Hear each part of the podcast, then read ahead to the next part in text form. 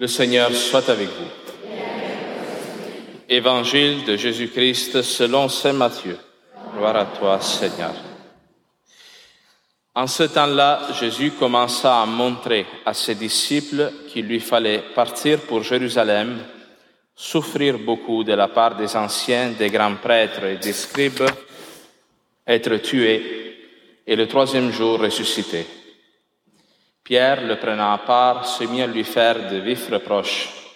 Dieu t'en garde, Seigneur, cela ne t'arrivera pas. Mais lui, se retournant, dit à Pierre, Passe derrière moi, Satan. Tu es pour moi une occasion de chute. Tes pensées ne sont pas celles de Dieu, mais celles des hommes. Alors Jésus dit à ses disciples, Si quelqu'un veut marcher à ma suite, qu'il renonce à lui-même qu'il prenne sa croix et qu'il me suive.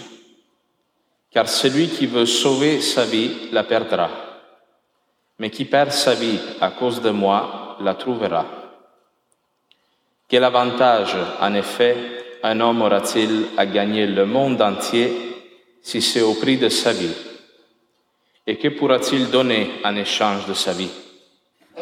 Car le Fils de l'homme va venir avec ses anges dans la gloire de son Père alors il rendra chacun selon sa conduite. Acclamons la parole de Dieu. Louange à toi, Seigneur Jésus.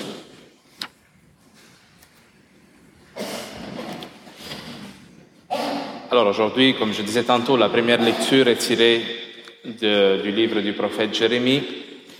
Jérémie, il dit dans ce texte que quand il parle, il doit proclamer violence et dévastation.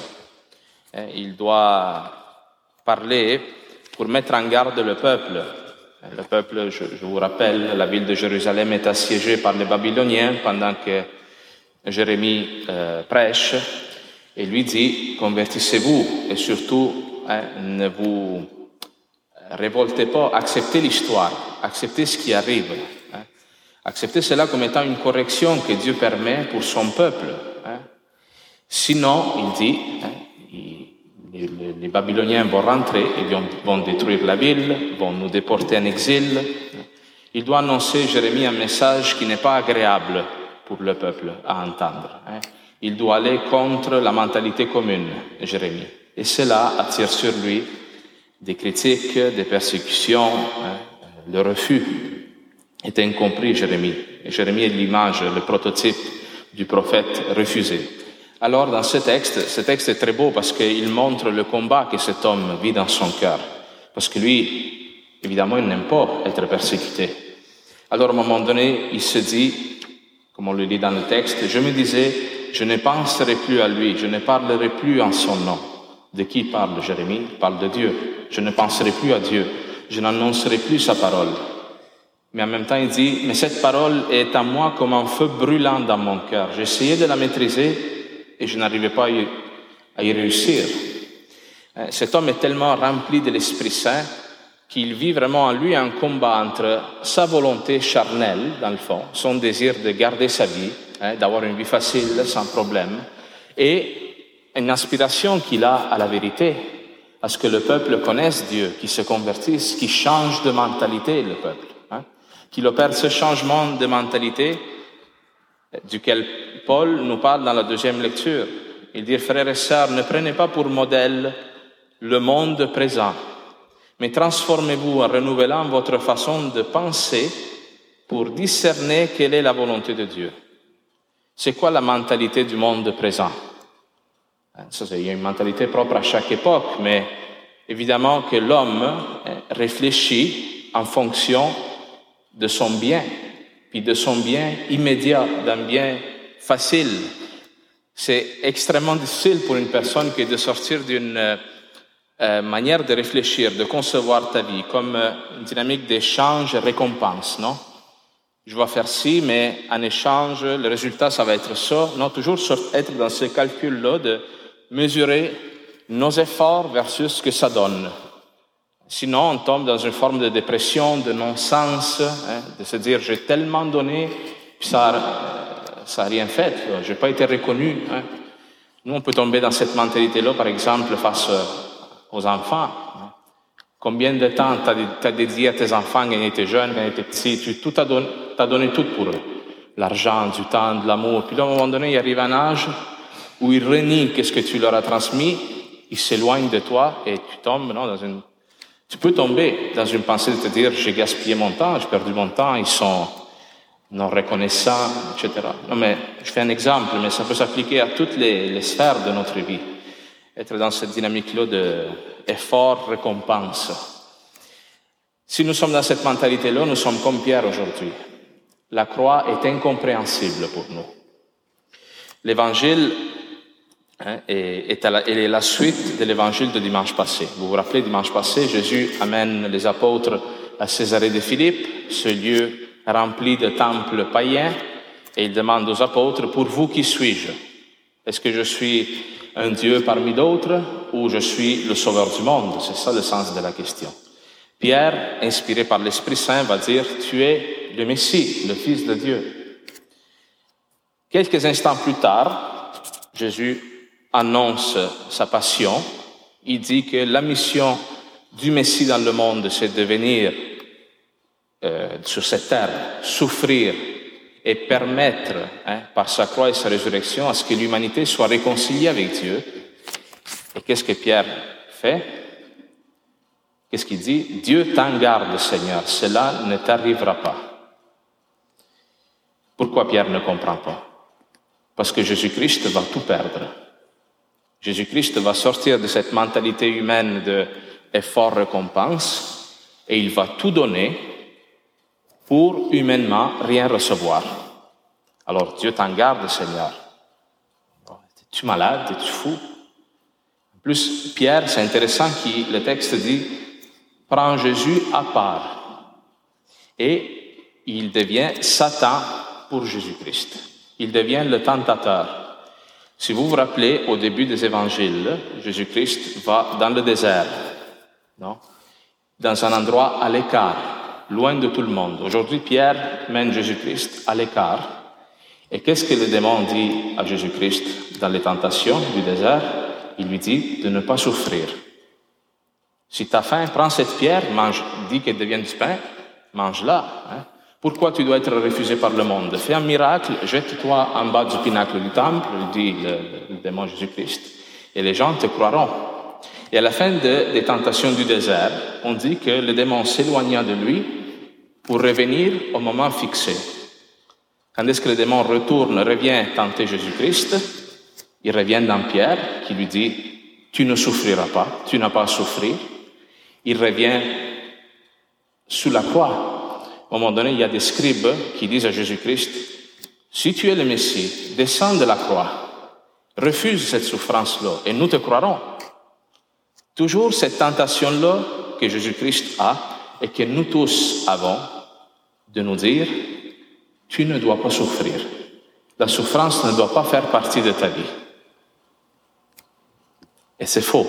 C'est faux. C'est la souffrance, évidemment que nous ne la recherchons pas, mais la souffrance fait partie de notre vie. Et Jésus-Christ vient mourir et vivre une agonie lente sur la croix pour nous montrer que la croix est un instrument de salut que la croix, si tu ne la refuses pas, si tu l'embrasses comme étant ta mission, est le lieu où tu verras la providence de Dieu à l'œuvre. Mais évidemment que cette vision de la, croix, de, la, de la croix et de la foi que Jésus-Christ vient apporter est en contraposition avec une vision de la foi que nous pouvons avoir des fois, parce que nous pouvons vivre notre foi comme c'était des anxiolytiques, vous comprenez? Des anxiolytiques, c'est-à-dire quelque chose qui est là pour te rassurer, pour te calmer, pour et la croix devient un non-sens, devient une non un scandale absurde, total.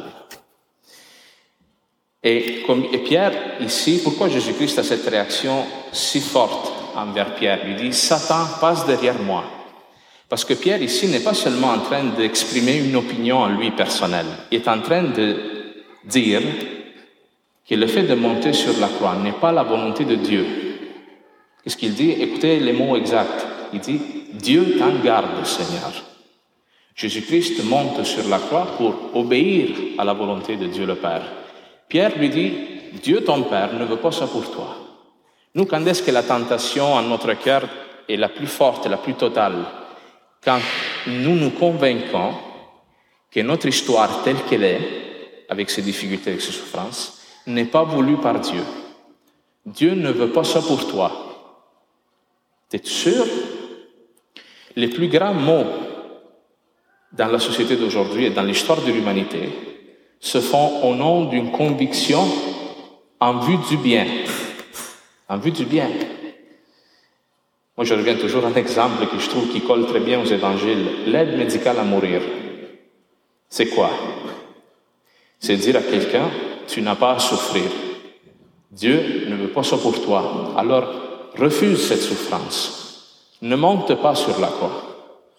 Et c'est comme ça que nous refusons une souffrance, mais tu refuses aussi une occasion de rendre un témoignage de ton espérance à la résurrection. Tu refuses une occasion de montrer aux gens qui sont autour de toi que le Christ te soutient dans les moments les plus horribles et que le monde ne peut pas accepter. Si tu n'as pas une compréhension de la croix comme étant un instrument du salut pour toi, pour ta famille, pour ta génération, tu ne peux que la fuir. Tu ne peux que la rejeter. Des parents non, qui veulent absolument à tout prix garder leurs enfants de toute forme de souffrance, frustration, incompréhension. Tu sais. Un enfant qui reçoit une critique des profs à l'école, puis les parents, là, ils dévorent le professeur. tu sais. On le fait en vue d'une pensée de bien, n'est-ce pas? Mais tu n'es pas en train d'apprendre à ton fils à monter sur la croix, parce que la croix sera là dans sa vie. En voulant sauver le monde de la souffrance, nous le condamnons à une souffrance encore plus grande qui est de fuir les problèmes constamment, passer sa vie à se sauver, ultimement, ne pas entrer dans la vie pour fuir les difficultés. Et nous devenons des gens, excusez-moi l'expression, mais lâches, timides, peureux, puis, puis tristes, parce qu'ultimement, tu refuses ta vie quand tu refuses la souffrance, quand tu refuses la croix. Hein? Alors Jésus-Christ, il dit, non, sors de cette mentalité mondaine-là, de te dire que tout doit bien aller et suis-moi. Suis-moi, qui moi je vais l'apprendre la croix. Je vais prendre la mienne et je vais t'aider à prendre la tienne aussi. Alors Jésus-Christ, il dit, qu'est-ce que ça veut dire devenir chrétien? Si quelqu'un veut marcher à ma suite, autrement dit, si quelqu'un veut être chrétien, qu'est-ce qu'il doit faire? Qu'il renonce à lui-même, qu'il prenne sa croix et qu'il me suive. Qu'il renonce à lui-même, c'est-à-dire, encore une fois, qu'il renonce à ce désir de se garder, de se protéger constamment, de, vivre dans une dynamique de gain constant, hein, qu'il prenne sa croix et qu'il me suive. Car celui qui veut sauver sa vie la perdra, celui qui veut garder sa vie, hein, sa vie, ses conforts, etc., la perdra, mais qui perd sa vie à cause de moi la trouvera. Qui accepte de donner sa vie par amour pour Jésus-Christ? Trouvera un sens encore plus grand, une résurrection. La résurrection sera une expérience que tu vivras dans ton cœur, ce ne sera plus juste une théorie. Hein. Alors vous voyez, ça c'est le propre de la vie chrétienne chrétienne, qui est d'accepter humainement de perdre quelque chose pour gagner Dieu. La conversion, c'est ça. C'est renoncer des fois à notre manière humaine de voir notre vie pour commencer à chercher en Dieu les certitudes les plus profondes qui guident notre existence. Ça, c'est un travail. C'est un travail, c'est le véritable combat spirituel. chaque chrétien, un chrétien vrai, est dans ce combat tous les jours de sa vie. Tous les jours de notre vie, choisir entre la volonté de Dieu et notre volonté humaine. Notre volonté humaine qui des fois a peur, qui est comme Pierre, qui veut se sauver. Alors, le Seigneur, malgré tout, va choisir Pierre. Pierre va passer par une purification de sa pensée. Parce que Pierre, si vous vous rappelez, hein, quand les gardes du temple vont lui dire, mais toi, tu es, es deux autres, non, tu es un, un apôtre de Jésus-Christ. Qu'est-ce qu'il va faire? Il va se sauver. Il va dire, ben non, je ne le connais pas. Mais après la résurrection, hein, Jésus-Christ va revoir Pierre et lui promet qu'il mourra, qu'il mourra martyr. Il lui dit, euh, quand tu étais jeune, tu faisais ce que tu voulais, quand tu seras vieux, quelqu'un va t'attacher, lui dit Jésus-Christ, et il t'amènera là où tu ne voudrais pas aller.